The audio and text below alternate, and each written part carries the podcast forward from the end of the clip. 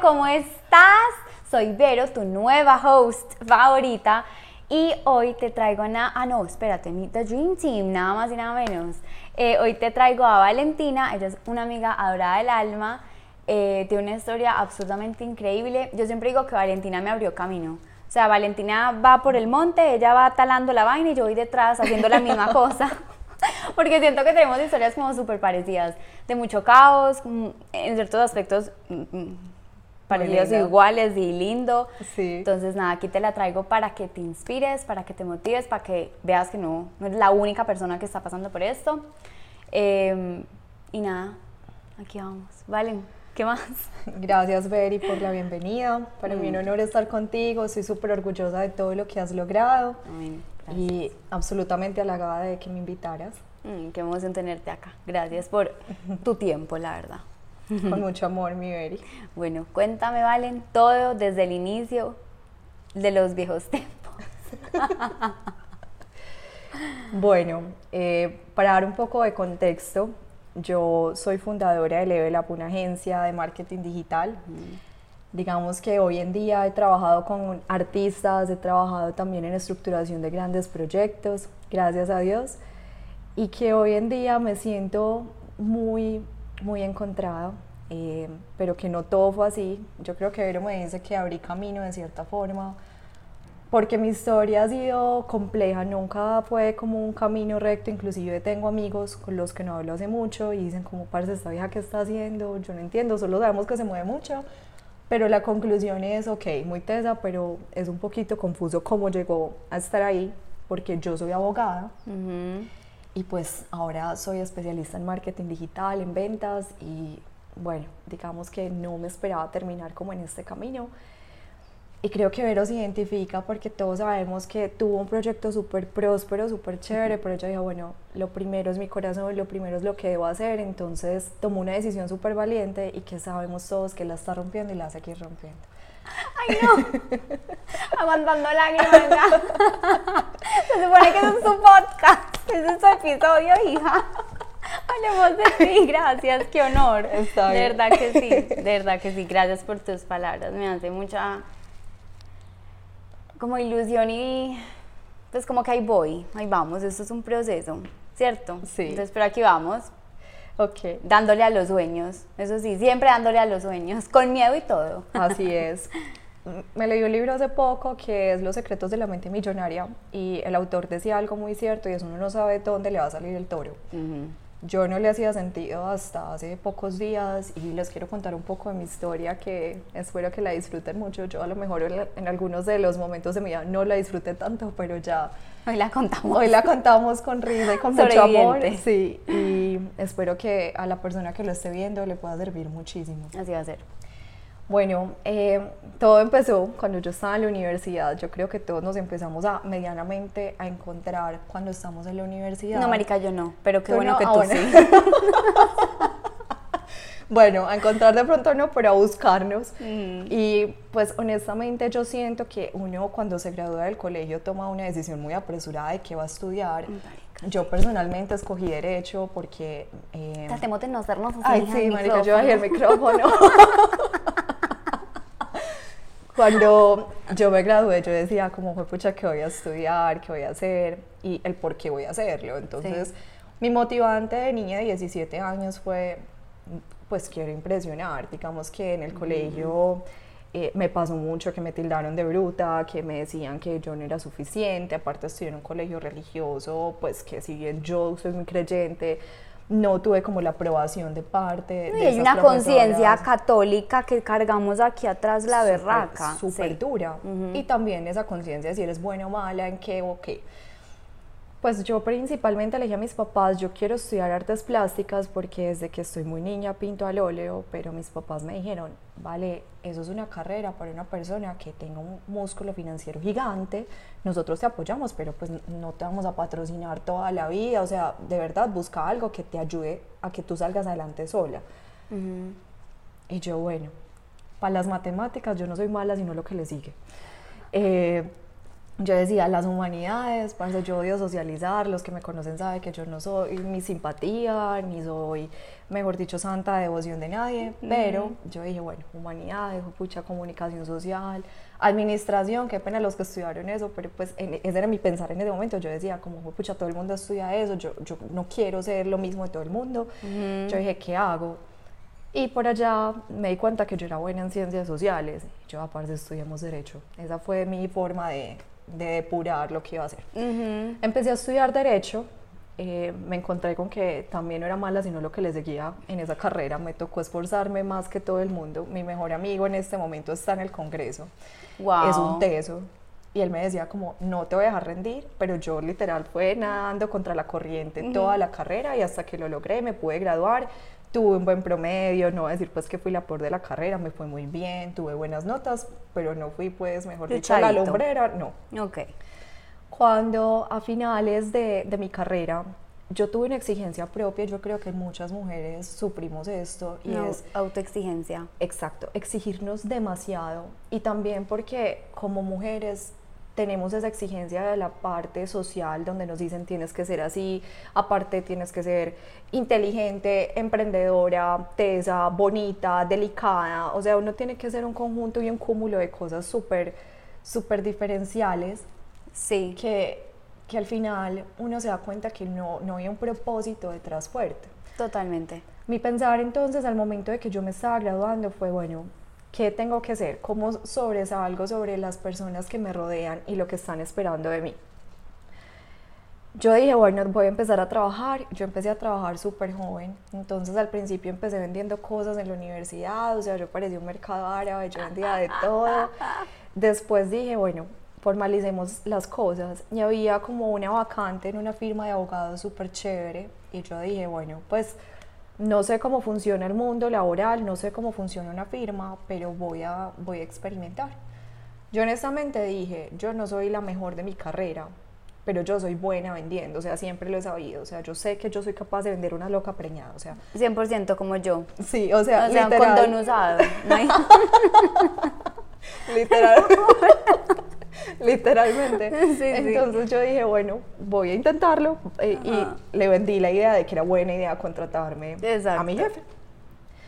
Pues yo toqué el cielo con las manos súper pequeña, pues yo tenía 21 años porque empecé a trabajar en la mejor oficina, o sea, imagínense la mejor vista, la mejor oficina, los clientes más chéveres, o sea, yo decía, Suits. No sé si la han visto, pero yo me sentía en Suits, yo decía lo máximo. Sí, Sin embargo, pues como todo cuento de hadas tenía un grito que pues ya es un aprendizaje que fue como mis líderes, que yo en ese momento decía, fue pucha, me voy a traumatizar. O sea, yo lloraba todos los días, en un ambiente súper pesado, pero sin embargo yo decía unas por otras. Ok. Porque, por ejemplo, del promedio de las personas que se gradúan están ganando X plata y yo están ganando mucho más de una persona graduada. Aparte tenía unos clientes súper grandes, entonces yo decía como, bueno, me lo voy a aguantar. Resulta y acontece que yo cuando sentí que todo estaba súper bien, empecé también la práctica. En esa práctica no la hice dentro de la oficina de abogados, la hice eh, en una compañía de acá, no, la mencionaré. No pasa nada, está bien. De acá, de Colombia, y dije, bueno, vamos a ver qué pasa. También no me fue mal, sino lo que les dije, tuve una jefa súper difícil que era de esas mujeres que le gusta aplastar a otras mujeres. Casualmente su equipo de trabajo era mm. solo de hombres y me conozco esa historia. Sí, es, es terrible. Y resulta que al final, como después de dos meses que no estaba dando pie con bola, me dijo, sabes qué, no hagas nada. Pero en esa empresa no podíamos tener teléfonos, entonces yo era vegetando frente al computador esperando a ver que se acabara seis meses de la práctica. Así que yo dije, bueno, ¿cómo hago productivo estos meses? Y creé Narena, quien eso era mi marca de vestidos de baño, donde puedes sacar toda esa parte creativa que les acabo de mencionar, que yo tenía como esa vena artística, pero también le saqué el amor por mi animal favorito, que son las, tortugas. yo me acuerdo. Las tortugas de mar, entonces pues yo dije listo. Y empecé a exportar, a importar de, de AliExpress, como que me sentaba y empezaba a comprar, ta, ta, ta, y revendía por medio de e-commerce. Y me empezó a ir súper bien. Y yo dije, bueno. Yo fui compradora. Sí. fue súper chévere. Y de repente eso se empezó a crecer, a crecer, a crecer, a crecer. Y yo, ve, soy como buena en esto. Mm. cuando, bueno, mi marca empezó a florecer con decirles que Natalia París se ponía mis vestidos de baño, o sea, yo no podía creer que yo viera a Natalia París con una prenda ¿What? mía. Ajá. ¡Gorda! Una cosa impresionante. Estoy en shock. Y yo decía, y lo peor es que la vieja me cumplió un sueño porque pues ella ha sido como, mejor dicho, me parece espectacular desde que estoy 100%. chiquitica. Ujú. Y yo la veía con mis prendas y yo, no puede ser. O sea, no puede ser. Sí, sí, sí. No me etiquetó, pero se las puso y Mm, yo ¿qué obviamente pues la puse y yo decía, "Jue pucha, no puede ser. Sí. Y casualmente estaba en París cuando ella pues usó pues como esas prendas divinas, o sea, tiene unas fotos espectaculares. En fin, todo empezó a florecer muchísimo y todo estaba perfecto, pero digamos que yo hacía todo de manera muy empírica, como muchos emprendedores. Ujú. Yo solamente sabía que quería crecer, pero no tenía una proyección, no sabía cómo hacerlo, no tenía ni idea de marketing digital. Yo me, o sea, me engorilaba impresionante pensando, bueno, ¿qué posteo hoy, mañana, pasado? No tenía ni idea. Cuando de repente ya no estaba solamente importando, sino eh, que estaba, por ejemplo, Produciendo. Ajá, produciendo. Empecé a trabajar ya mis propios diseños. Les voy a decir algo, no soy tampoco una lumbrera diseñando, me di cuenta de eso, o sea, eran básicos, pero a mí me Eran gustan las cosas básicas, o sea, siento que el tener esa elegancia de hacer lo básico es muy chévere y lo 100%. traté de retratar en mi marca. Tuve aporte con Fundación Tortugas del Mar, Yo me que- acuerdo. que para mí fue un momento súper especial, conectar también de que no solamente estaba monetizando, sino que estaba aportando ese Sirviendo. granito de arena Sí. a, a esta parte ambiental que para mí es tan importante. Resulta y acontece que me empecé a estancar, empecé a ver que las ventas seguían como por lo mismo, decidí buscar socias. Fue pucha, tener malas socias es peor que un mal matrimonio, les digo. Ujú, Te creo. Nuevamente no me fue mal, sino lo que les dije. Y fue súper complicado porque no nos pudimos hallar, no nos pudimos hallar y casualmente por esa época pasó pandemia. Fue pucho. Y tomamos una decisión súper arriesgada y fue reinvertir todo lo que habíamos trabajado durante dos años, invertirlo en una colección, la cual se quemó porque la lanzamos en Semana Santa. No sé si recuerdan cuando comenzó pandemia, Pandemia. fue una semana antes de Semana Santa. Sí. La colección se quemó. O sea, pudimos vender como 10 vestidos de baño, iba a decir cualquier cifra de 120. O sea, fue absolutamente un fracaso. Fue puchica. Fue muy teso porque en ese entonces yo tenía personas que eran muy inteligentes y que ya tenían su empresa montada y me decían como, vale, también un buen empresario tiene que saber cuándo parar, cuándo es algo rentable y cuándo no. Y yo pensaba, ¿cómo me vas a decir que un sueño no es rentable? O sea, ¿en qué momento te dicen que un sueño no es rentable? O sea, y digamos que en ese momento no me hizo lógica, en este momento sí lo hace Sí. porque uno no vive de sueños y uno tiene que ser también, digamos, muy humilde de saber cuándo soltar y cuándo empezar de nuevo. Fue pucha. Es, Bueno, amigos. es, es, es fuerte. Cuando eso pasó, pues yo seguía trabajando en la firma de abogados claramente, pues porque de buenas intenciones no vivo, Mm, pero tuve una situación aún más dolorosa y es que yo dije, bueno, agua de coral, pues porque después de llamarse en arena se llamó agua de coral, no funcionó, pero bueno, tengo mi plan B que es la firma de abogados. Resulta que uno de mis líderes estaba jugando muy sucio en, en un tema muy delicado ujú. con uno de nuestros clientes y yo era la intermediaria con los mensajes del cliente y con toda la parte pues que manejábamos del mismo Terminamos salpicadas ahí. terminé salpicada y gracias a Dios quien se dio cuenta de lo que estaba pasando fue el cliente. Les cuento esta anécdota que es muy espiritual y muy bonita. Yo soñé con esa persona un día antes de, de verla en persona, o sea, yo, lo, yo lo, solo lo conocía por, por correo electrónico, nunca en mi vida lo había visto y yo soñé con esa persona el día anterior y me dijo, te vas a tener que ir. Corta, pero ¿qué pasa? fue súper, súper raro y al día siguiente lo conocí y me dijo, mira, me están robando. ¿Lo conociste? Lo conocí. No, parce. Me dijo, me están robando, me lo dijo a la cara y me dijo, y tú me estás mandando todas las facturas por medio de que se está haciendo esto. Yo no lo podía creer, obviamente, pues como les mencionaba. Estoy en shock. Yo, esta- yo era una niña, o sea, yo estaba súper chiquita, tenía, ¿qué? 22, 23 años. Un 100%. Y, y yo se me desdibujó todo lo que yo creía que tenía. Sí, sí, el Disney cielo se manos, explotó. literal, Disney se me, se me desdibujó, se me derrumbó. Yo decía, ¿qué pasó?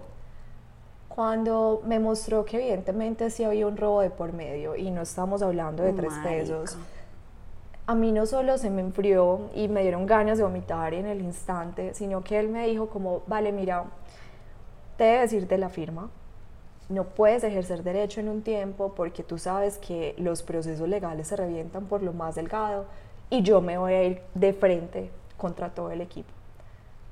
Me dijo, yo sé que no es tu culpa y tengo empatía contigo porque tengo un familiar, una familiar que es de tu edad y la amo con todo mi ser. y me- no me fue sentiría... yo, sí, fue mira, otra vez, eso fue como un ángel o yo no sé, pues una... Fue un ángel. 100%. Entonces yo dije, bueno, bueno, en realidad no dije, bueno, casi me muero, pues. y dijimos, Sí, bueno, fui, ah, ya no. Fue muy duro. Y, Hubo caos. Sí. Hubo Llega mucho caos. O sea, yo no dije, ay, bueno, no, yo, yo de verdad hubo mucho caos y O sea, el momento oscuro de mi alma. sí. Y Uno. fue, ajá, y fue súper teso porque él me dijo, y no le puedes decir nada a tus líderes. O sea, tienes que renunciar hoy y abrirte del derecho hasta nuevo aviso. Entonces yo, listo, fui donde mis líderes, les renuncié con la lágrima acá. Y ellos no entendían, era como, estás en tu mejor momento, ¿qué te está pasando? ¿Cómo así? No sé qué. Y yo, vean, tomé la decisión, eh, estoy buscando mi camino, me estoy encontrando, o sea, las excusas más culas del mundo. Y ellos como, bueno, me fui. Entonces me quedé sin el pan y me quedé sin el queso. Ya no tenía ni agua de coral y ya no tenía la firma de abogados. Y ahí entramos en el caos. Entramos en el caos. Que no lo digo de forma fea, sino como que este es el momento que yo hablo mucho. El caos. es que sí, el caos. Yo te entendí, tranquila. Bueno, eh, es que no entienda. sí, la gente es que... bueno, Verónica está feliz, sí. sí.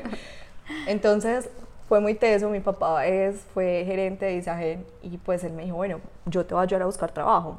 Díganme uno cómo le explican los papás que no puede entrar a ninguna oficina de los que ellos le proponían. Mi papá, no, vete para Isagen y yo, no, no me gusta la empresa. Mm. No, vete para IPM, no, es que no puedo. ¿Cómo así? No, no me gusta. Pero ¿cómo no te gusta? No me gusta. Vale, no, haz tal cosa. Todo con derecho y yo no podía. No podía pues porque le había hecho esa promesa a esa persona y la verdad está cagada del susto. Y no solo era un tema de que no podía encontrar trabajo porque yo dije, listo, no me funcionó esto, que soy buena, que soy artista y no puedo ser abogada. Ahora qué puta saco. Qué pena no puedo decir groserías No, no, me encanta, me Ah, bueno. encanta, me encanta, me encanta porque es la verdadera Ah, bueno. lo que está pasando. ok. Entonces finalmente dije, bueno, Espérame, y aquí exacto, y aquí entramos en quién soy, para qué soy buena, si no tengo esto, entonces algo que llevo siendo, ¿quién es Valentín? Ay, no, me encanta, hija, bienvenida al caos. Sí, es muy duro porque cuando se te desdibuja y se te derrumba todo lo que tú haces, se pone en cuestión el ser. Entonces yo decía, ¿qué va a pensar la gente? Ah, 100%. Que soy una fracasada, que soy Mm. una boba. Y digamos que también tenía, y por eso comencé con lo del colegio. Back of your mind. Exacto, sí, que total. yo decía, estoy Todo como en un bucle energético que todo el tiempo me está recordando que no sirvo para nada. Y eso me dolía muchísimo porque entonces cada que daba dos pasos para adelante, daba tres para atrás. No crees que esta es la misma historia, marica. Es muy. Wow. Sí, es, Pues, sí. Y por eso estamos es. acá sentadas, de Sí, alguna manera nos 100%. conectamos. Cuando un día me empezaron a dar ataques de pánico, empecé, empecé a, a sentir mucho miedo, taquicardias. Yo, yo no sufría eso, yo digamos que sabía gestionar bien mis emociones y tratar de mantener la calma, pero resulta que acá no hay control de nada. No, pasa. no, no, pasa. Y yo las primeras veces pensé que me estaba muriendo. Digamos que me di cuenta que no, porque tenía personas en mi vida que les había pasado, entonces como que entendí el, el de dónde venía. Pero me empezó a pasar esto, empecé a perder peso impe- impresionante, mis amigos me decían que parecía una Bratz, que era sino cabeza, que estaba súper flaca, horrible, empecé a tener un desorden alimenticio. Para mí comer era, era lo peor que me pasara. Entonces Sí, empecé vino- a tocar fondo. Ujú, El caos es, no es una cosita y ya, eso viene como una bola y va creciendo y ese caos empeora y que empeora y empeora. Y como si fuera poco, también tuve una crisis amorosa por, ese, por esa época. O sea, todo se me vino a la porra. O sea, yo decía, Espérate que ¿Qué yo necesito decir algo. que no voy a hablar de eso porque es la historia de ella, pero sí voy a decir que me parece importante. Ella era una mujer demasiado independiente que vivía con esta pareja y en pleno de todo ese caos le tocó devolverse a la casa. Y uno decirle como, irse a la casa, bueno, chao papá, los amo, gracias por todo, y vuelvo a tocar el timbre. Bueno, que, llegué. es caos. Es un caos muy duro porque había que decirlo. es dar un paso hacia atrás. Eso es lo que se sentía en el momento. Es lo que se sentía, porque yo decía, otra vez, volví al, al paso inicio. uno, ahora qué voy a hacer. Resulta que yo no sé si es el destino, yo digo que es Dios. 100% Dios. Y yo, eh, una de mis mejores amigas estaba trabajando con una empresa gringa que fue fundada por un ex Facebook, Google y Tesla. Nada más. Les voy a decir algo, yo no hablo bien inglés.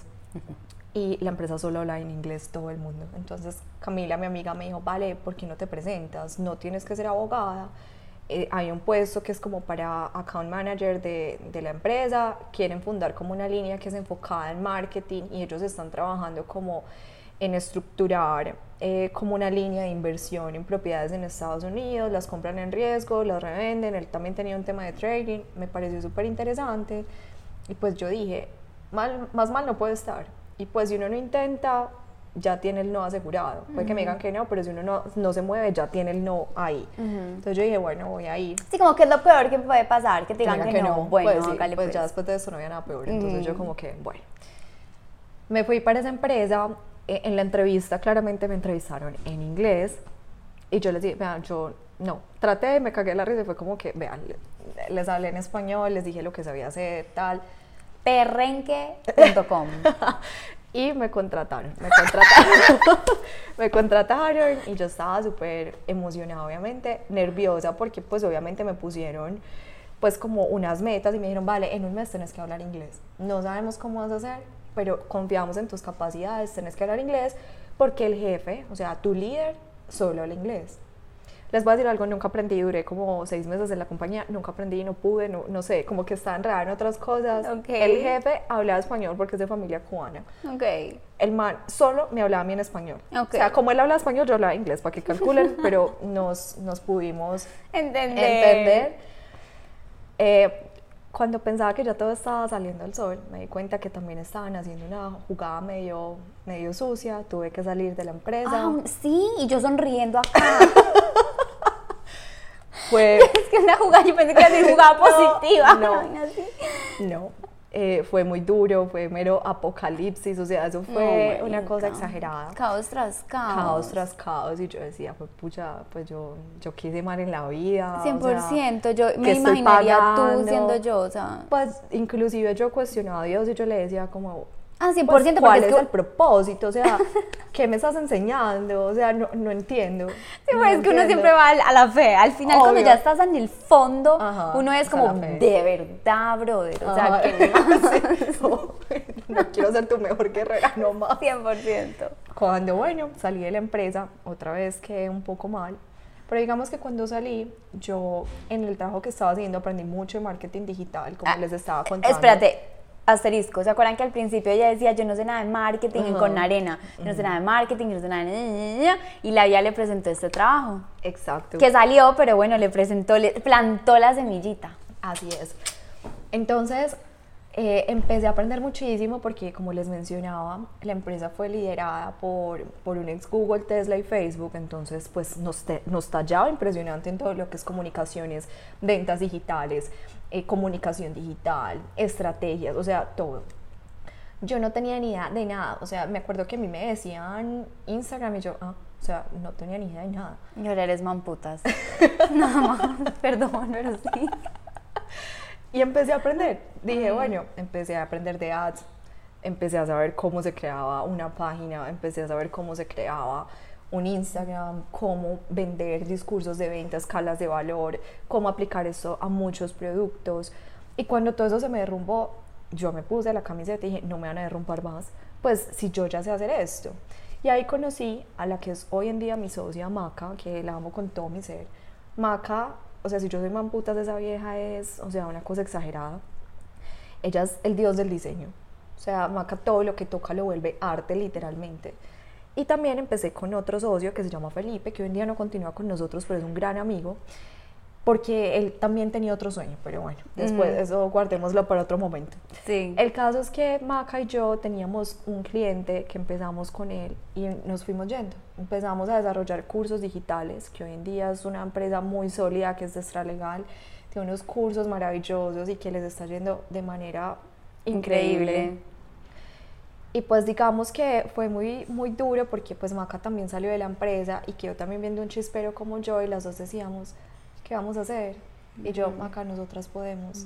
Nosotras podemos y empezamos y empezamos a brillar impresionante y ya no eran uno, sino dos, después tres, después cuatro. Y, y Maca me decía, vale, ¿qué pasó? Porque nosotros no teníamos una intención de montar una empresa, no creíamos que íbamos a hacer algo extraordinario digamos que en mi mente yo tenía un presentimiento muy bonito y en mi corazón, pero yo no sentí en ese preciso momento que iba a ser una empresa, más porque yo no sabía hacer empresa, yo sabía cagar en, empresas, o sea, no, nunca había tenido un éxito en este aspecto ni tenía ni idea cómo hacerlo. Entonces ya no solamente era de extra, sino que teníamos de todo tipo, o sea, nosotros hemos tenido clientes de, de cualquier tipo que se imaginen. Hemos tenido artistas, eh, hemos tenido productores. No, pero háblame, ya, espérate, que es que ya se está por debajeando, o sea, o sea, yo literalmente un día, Instagram, y Valentina en Latingram y yo, no, estoy, estoy ¿qué, ¿qué pasó aquí? O sea, y ¡boom!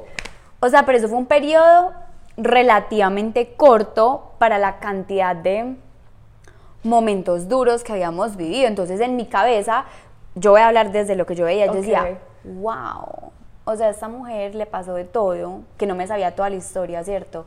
Y de repente meses después de mucho caos, terminó vestida espectacular en Latin Grammys. Y yo aquí cocinera Pero la que tuviste fue en Billboard. Ah, Billboard. La que tenía el vestido blanco. Es cierto. En Billboard. Ah, bueno, Billboard.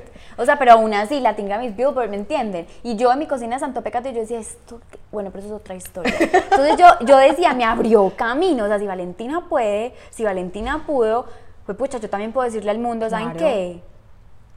yo decido irme y, meterme al caos. a los Billboard, total. Sí, sí. A ti el caos te tocó la puerta, yo decidí entrar al caos, pero pues bueno, hay diferentes formas de entrar al caos y yo creo que muchas personas satanizamos el caos. Les voy a decir algo, yo todavía lo satanizo. Realmente a mí, si me dicen en este momento que se me va a desmoronar la vida, créanme que es, retador. Sin embargo, aprendí algo muy lindo. Escuché una frase que puede ser muy hasta cliché, pero que realmente siento que conecta muchísimo con todo lo que pasé. Y es que uno tiene que confiar mucho Hola, mi pollo. Hola, mi amor. Uno tiene que confiar mucho en sus alas.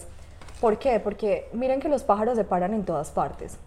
Se paran en árboles, se paran en cualquier rama, hasta en los, en los cosas de luz. y nunca, nunca se caen. ¿Por qué es esto? Ellos confían en sus alas y nunca tienen miedo de esto. Como la certeza. Hola, mi amor. Y volvimos. Entonces, les decía que, ¿por qué los pájaros se paran en cualquier parte sin miedo? Porque su confianza no está depositada ni en el, ni en el cable de la luz, ni en el árbol, ni en la rama en que se paran. Su confianza está en, sus alas, en ellos. En lo que ellos son. Entonces, también sí le tengo pánico al caos, pero también me pongo a pensar, yo confío en mis alas. No, Igora, yo creo que obviamente que, que pelle otra vez el caos, pero siento que la vida te ha mostrado como, mira, eres capaz, te ha dado las herramientas para que lo afrontes. Así es. Y yo siento que cada caos que pasa en la vida, nuevo caos, si es duro, no hay que invalidarlo ni, ni bajarlo, ¿cierto? Pero soy más fuerte. Exacto. Pues, ¿me entiendes? Y, si, y puede que se vuelvan más fuertes, pero tú también eres fuerte. También somos fuertes. Y yo creo que también es válido saber de que yo no me sentí fuerte en medio de todo este caos. Ah, no estamos claros, ni yo. Sí, exacto, pero sabes algo, mis amigas y la gente cercana me dicen, vale, tú eres una persona súper fuerte. 100%. Me dicen, vale, qué forma de, de renacer, qué forma de, de brillar. Y yo pensaba, yo si supieran que estaba cagada del susto, si supieran que mi corazón estaba roto, si supieran que habían días que yo decía, no voy a ser capaz de ataques de pánico. la cama, con ataques de pánico, sintiéndome la peor persona del mundo, no confiando en mí, no confiando en mi físico, no confiando en mis habilidades.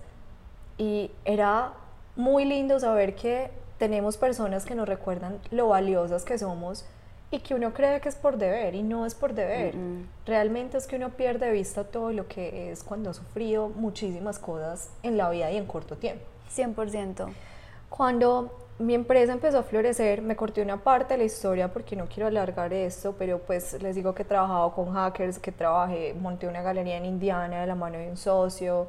O sea, yo he hecho un montón de cosas que digamos que si veo para atrás uno podrá decir no tiene una, un hilo conductor ni tampoco que conecte entre una cosa y la otra. Pues, pucha, pero yo creo que sí.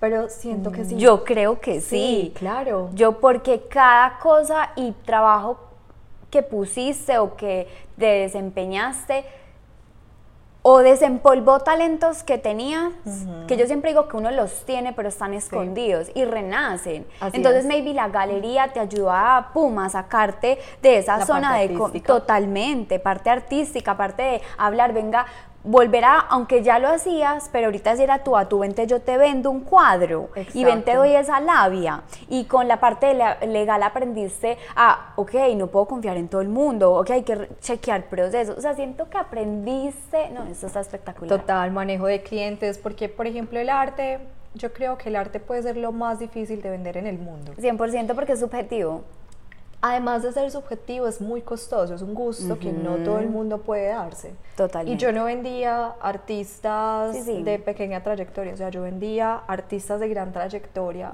obras muy costosas que yo decía, ¿cómo hago para que la gente me compre, me crea con la corta edad que tengo, con la poca experiencia? O sea, les digo, yo empecé leyendo arte para dummies, porque yo literal quería aprender de cosas, sí, te lo juro. O sea, tengo el libro mi casa, Arte para Dummies, y porque yo soy súper y a mí me encanta aprender, y yo decía, no importa, soy una Dummy, es verdad, y voy a aprender, no me da pena.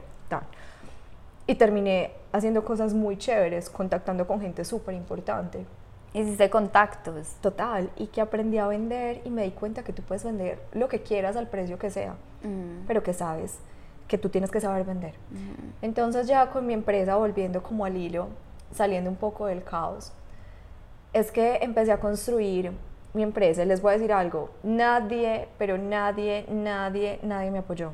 Mis papás me dijeron que me había vuelto loca que como que marketing digital, que, que era eso, que eso sonaba muy raro. Mis papás pues que no tienen ni Instagram, o sea, ellos no saben qué es eso.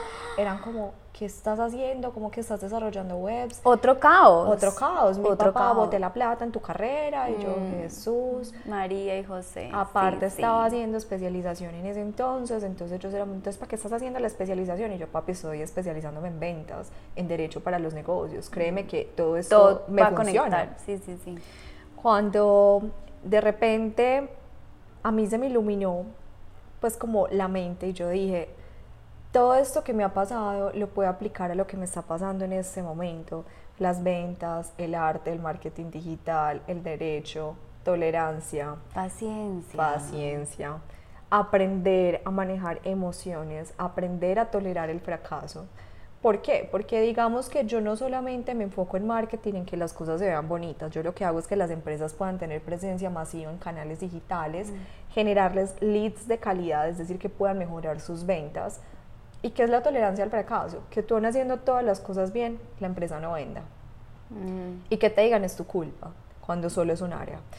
Es aprender a que a veces los clientes vienen y van, que a veces me duran un mes, a veces me duran toda la vida. Mm. Y es aprender a agradecer cuando las cosas están, reinventarse y volver a pararse. Les digo que yo nunca pensé trabajar con artistas. Eh, uno de mis grandes éxitos y que quiero mucho también es Paulina B. Paulina llegó a mí por medio de su manager del entonces, pues porque ella tenía una manager que se llamaba Vanessa. Y Vanessa me llamó y me dijo, no, mira, es que nos recomendaron muchísimo, eh, ni, me acuerdo quién fue quien, el que me recomendó. ¿Qué importa? Paulina en ese momento era una niña que no tenía estructura de imagen, cantaba como los 3.000 dioses, pero pues digamos, ese era su potencial, pero no tenía una imagen definida, no tenía una estructura de ventas. no marca. Nada. Y ellas me dijeron como, vale, tal cosa, queremos esto, que nos ayuden, nos recomendaron, y yo, bueno, listo, va, hagámosle. Cuando lo hicimos, eh, pues Paulina muy linda y ella me enseñó algo muy lindo, es que soñar no tiene límites. Me acuerdo perfecto que hicimos una reunión en, en la oficina de ella y ella me decía, vale, yo quiero que me vea Maluma. A mí me dio risa, pues porque yo como la vieja, ¿cómo va a hacer? O sea, pues yo como, ok, ¿y cómo hacemos que te vea Maluma? O sea, súper específica. Yo quiero que me vea Maluma, que me contrate. Yo Pucha, yo me sé el final de esta historia. Pero no porque me la estás contando, sino porque, bueno. y yo, ok, pues yo dije, nunca menospreciaré un sueño. Entonces yo le dije, listo, Pauli, no sé cómo vamos a hacer, las dos vamos a aprender juntas porque no tengo ni idea. O sea, te digo la verdad, no tengo ni idea. Yo he trabajado con Universal Music, yo he tenido experiencia con artistas, he trabajado en muchos aspectos con esto, pero nunca me han dicho específicamente como, ven y quiero que me firme, no sé, voy a decir cualquier cosa, Doctor Dre, no sé. Sí, sí, sí, sí, sí, sí. Y empezamos a trabajar y yo vi que una estrategia que nos había funcionado y empecé a estudiar estrategias internacionales y vi que lo más, que, tip para los artistas, lo que más vende en este momento es lo orgánico y el talento real. Entonces yo que le dije a Pauli, vamos a empezar a cantar a capela, nada, vamos a mostrar solo tu voz, porque yo quiero que dejes sin aire a las personas cuando te vean, cuando cantes. Y empezamos a grabar eh, canciones y empezamos a grabar pues como eh, trends, entonces, por ejemplo, si estaba de Carol G, de Carol G, si estaba de Cristiano, de Cristiano Nodal, porque bueno, el pueblo lo pide, se le da. Ajá. Pero... Era lo comercial, movía, llegábamos al objetivo. Exacto, pero yo quería que ella no cantara a lo común, sino que en serio tú la vieras y se te desgarrara el alma. Sí, sí, sí, sí. Empezamos con esto y empezamos a atacar a Maluma en todas las, en todas las publicaciones, Parce, semana obviamente no nos veía, cuántas viejas no lo estarán posteando, y yo decía, no, parce. Cuando un día me levanto y Maluma la vio. Maluma la vio. Cari.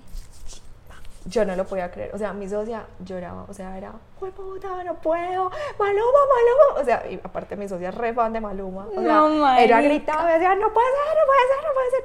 Y yo, lo logramos. Yo, yo no respondía nada, yo era así. Sí, sí, sí. Yo, creo que yo estuve en shock como 15 días, yo, yo no caía. Sí, sí, sí. Bueno, resulta que evidentemente pues la vio Maluma, eso fue un boom impresionante, querían que pues que él, él estuviera en su proyecto, que la firmara y no sé qué, yo bueno, listo, ya la vio, ahora cómo hacemos que la firme. Entonces él al final le pidió como que se reunieran, oh que empezaran a trabajar juntos y les voy a decir algo, yo dije, cumplí lo que necesito, o sea, yo dije, voy a seguir siendo su agente de marketing, maravilloso. Por esos días hicimos una cagada desde la agencia, se los confieso. Se nos olvidó una cosa que teníamos que hacer a nivel de marketing digital. Y Paulina justo el otro día me dijo, vale, podemos hablar. Yo dije, fue pucha, me echaron. O sea, yo no me equivoqué horrible, como la cagó así con Paulina. Bueno, cuando llegué a hablar con ella, contra todo pronóstico, me dijo, vale, yo quiero que tú seas mi manager. Oh my God. Y yo no lo podía creer. Y pues para mí fue súper retador porque en el principio, cuando ella me lo dijo, yo pensé en decirle que no por dos cosas y yo creo que ustedes están diciendo, ¿cómo la decir que no? ¿Qué le pasa? Pero les voy a decir por qué no. Pero les voy a decir por qué no. Porque ser manager es vivir la vida a través de una persona. Y yo ya había hecho eso con todos mis proyectos y yo necesitaba empezar a vivir lo que era mi sueño y vivir por mí misma. Pero sin embargo dije, bueno, es Maluma, es Paulina, es el mundo de la música, esto me va a ayudar a tener carrera, a tener reconocimiento y no sé de esto a lo mejor le digo que sí y encuentro una sorpresa. Pero yo fui muy clara y le dije, yo no voy a dejar mi agencia, porque a pesar de que Maluma me puede traer un montón de proyectos y clientes y Paulina inmediatamente se pegue, esto puede reventar impresionante, es Paulina, no es mi proyecto y yo quería mi agencia. Entonces yo le dije, Pauli, listo, vamos a darle, pero quiero que sepas que mi agencia va primero. O sea, si yo tengo algo de mi agencia urgente, va primero que tú.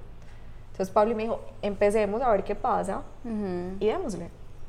Pues el a ver qué pasa fue que en menos de dos meses yo estaba en Billboard con ella, de que empezó a crecer una cosa impresionante, de que empezamos en medios impresionante, de que empezó a resonar cómo descubrieron a Paulina, de que Paulina empezó para arriba, para arriba, para arriba, ya está a puertas de su nuevo lanzamiento. Ay, qué Súper chévere, o sea, eh, todo ha sido un sueño impresionante. Cuando yo llegué a los Billboard, nuevamente yo dije, yo no me siento como pez en el agua, y ella tampoco. Y hablamos y fue como, sabes que las dos fuimos demasiado importantes para alcanzar cosas grandes. Ay, voy a llorar horrible. Yo siempre digo esto. Esto es impresionante. Sí, vale. es que para mí fue hermoso porque fue como, bueno, ya no te necesito, tú a mí tampoco, pero las dos contamos con las dos. Mm, Y ambas estamos infinitamente agradecidas con la una y con la otra. demasiado lindo. Y que yo me di cuenta de que no sirvo de manager, de que aprendí mucho más de la industria y de que ahora gracias a ella yo tengo un reconocimiento y que ella gracias a mí también logró Entiendo. que la viera Mm, Maluma. Entonces 100%. ambas tenemos una conexión súper chévere. Mm, Entonces ha pasado de ahí varias cosas que hoy en día no solamente es un éxito a nivel laboral, es un éxito a nivel personal, muchas cosas que he logrado. ujú. Hice la paz con tener que estar en la casa de mis papás. Para mí eso era absolutamente desgastante y yo dije, qué rico poder estar ahí. Qué rico poder 100%. estar con mis papás. y que- Cambiarle la perspectiva. E- Exacto, porque pues yo peleé mucho con ese asunto y yo decía, ¿cómo me voy? ¿Cómo me voy? ¿Cómo me voy? Y dije, esta es la realidad. No puedo hacer más nada. Qué rico, disfrutemos a los papás. Disfrutemos de esto, ¿qué más hago? Y yo decía, ¿para qué me voy a ir a vivir sola? Ujú. ¿A qué? Por un lado. Por otro, pude sanar mi corazón, me acerqué demasiado a Dios, me equilibré. Y hoy en día, Hay una relación espectacular, o sea, yo lo digo, es espectacular. Es espectacular. sí, gracias a Dios también tengo una relación muy, muy afortunada, muy bendecida me siento. Em, también quiero compartirles algo y es que la vida te da vueltas inesperadas del conocimiento que estoy teniendo, gracias a Dios. He dado conferencias, Sí. he ayudado a muchas personas a que estructuren su camino en ventas porque digamos que los sueños tienen una connotación de sueños muy bonita que es la parte creativa Mm, pero eso, mija, hay que darle papá bomba.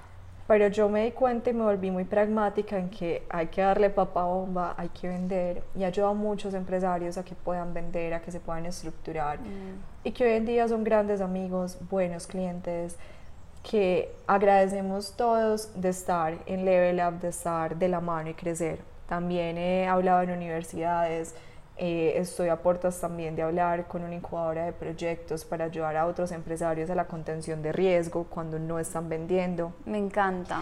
Sí. Valen, ¿y qué le dirías? No te quiero decir Valen de 7 años, pero sí a la Valen que justamente cuando entró en caos, o sea, el día que tú renunciaste puede ser o el día que te entré, que tú dijiste, aquí me fui, pues, hola, ¿qué más? Caos, ¿qué más? Yo soy Valentina, ¿qué más? A esa Valentina que dijo, mi vida se acabó de cagar. Yo como putas voy a salir de aquí, si es que salgo de aquí. Yo le diría a esa Valentina que tenga fe infinita en la vida, en el amor, y te lo digo a ti. y que uno finalmente atrae lo que es. Entonces que nunca se deje desmoronar por nada. El peor empobrecedor en todos los aspectos de la vida Vean, estoy llorando, bueno, ustedes no ven, pero aquí mis ojos están encharcados. en el amor, en las finanzas, en la familia, es tener una mente pobre. Y una mente pobre es una mente envidiosa. Es que cuando ves a alguien triunfando, dices, te da rabia y te sientes como egoísta y dices, uy, no, me está quitando espacio.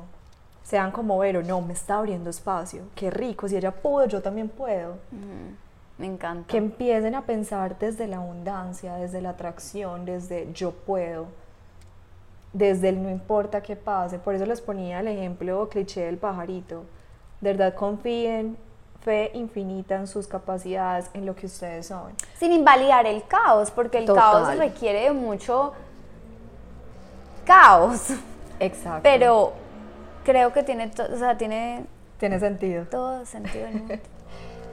Yo creo que la forma de validar el caos justamente es aceptarlo como lo que es la vida y es la temporalidad. Todo pasa, lo bueno y lo malo. Aunque uno no lo crea en ese momento, pero eso Exacto. todo pasa. Todo pasa y somos infinitamente afortunados de sentir, infinitamente afortunados de que se nos caiga encima el mundo y también infinitamente afortunados de, De la- tener la capacidad de levantarnos. Y no quiero sonar como el positivismo tóxico que a veces algunas Sí, personas no. manejan porque ojalá tuviera la oportunidad de conocer a muchas personas y decirle, no es así No, no. no es así. O sea, pero sí es importante que todo lo que pasa afuera no cuestione lo que es adentro. 100%. Y que a veces yo cuestionaba mucho a Dios y se los dije, yo cuestionaba a Dios y yo le decía, y les digo algo, en este momento eh, puede estar atravesando cosas de salud complicadas. Sí. Que sin embargo yo, yo pienso y yo digo, no voy a cuestionar esto, porque yo sé qué va a pasar, o puede que no, pero está bien, o sea, las cosas hay que sentirlas y cogerlas con dos manos. Y hay un aprendizaje, o sea, sabemos que hay un aprendizaje. Así es. O sea, aunque no lo veas, hay un aprendizaje. Hay un aprendizaje. Y es algo muy, muy chévere y es compartir ese aprendizaje. Porque a veces hay muchas personas que se están ahogando, que dicen, pucha, haber publicado algo en estos días que me gustó mucho y es, nadie te va a apoyar hasta que sea cool apoyarte. Y es verdad. Hay muchas personas que hasta que tú no estés, mejor dicho, en, la reciba, tope. no te van a dar su apoyo porque no es cool hacerlo o porque tienen esa inseguridad de, ay, ¿será que si la apoyo, qué va a decir la gente? O inclusive, pues yo no es suficiente, como que no te deslumbran.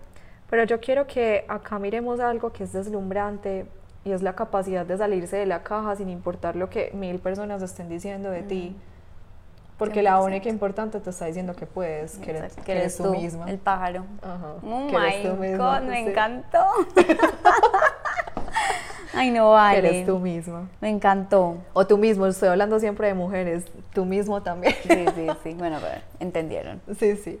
Ay, no, vale, de verdad, gracias. No sé si quieres como decir otra cosa o si te sientes que ya dijiste como que todo lo querías decir.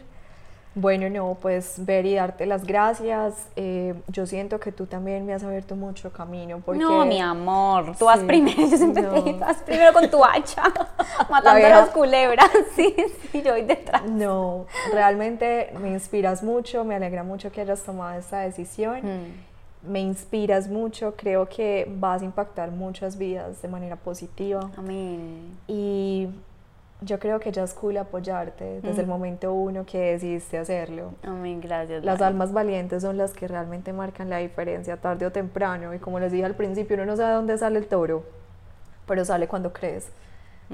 Así es, ojalá, ojalá.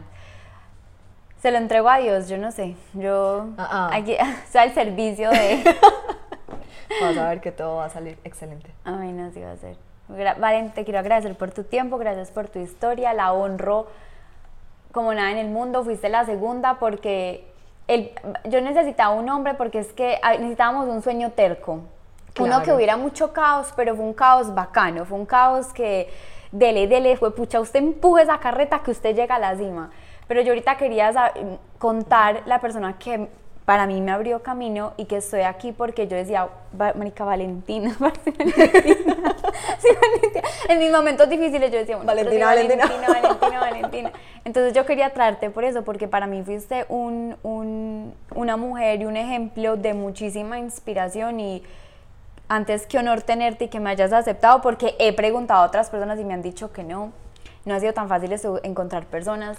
Entonces, que me hayas dicho que sí, al nivel en el que estás y que te hayas tomado el tiempo, que me hayas prestado tu hogar, pues significa mucho, entonces te agradezco mucho. Ay, mi Mary, gracias a ti, de verdad. Y este fue Meet the Dream Team, episodio 2. Nos vemos en la próxima y espero que les haya encantado, inspirado, motivado y todo lo que termina en ado. Hasta la próxima, amigos.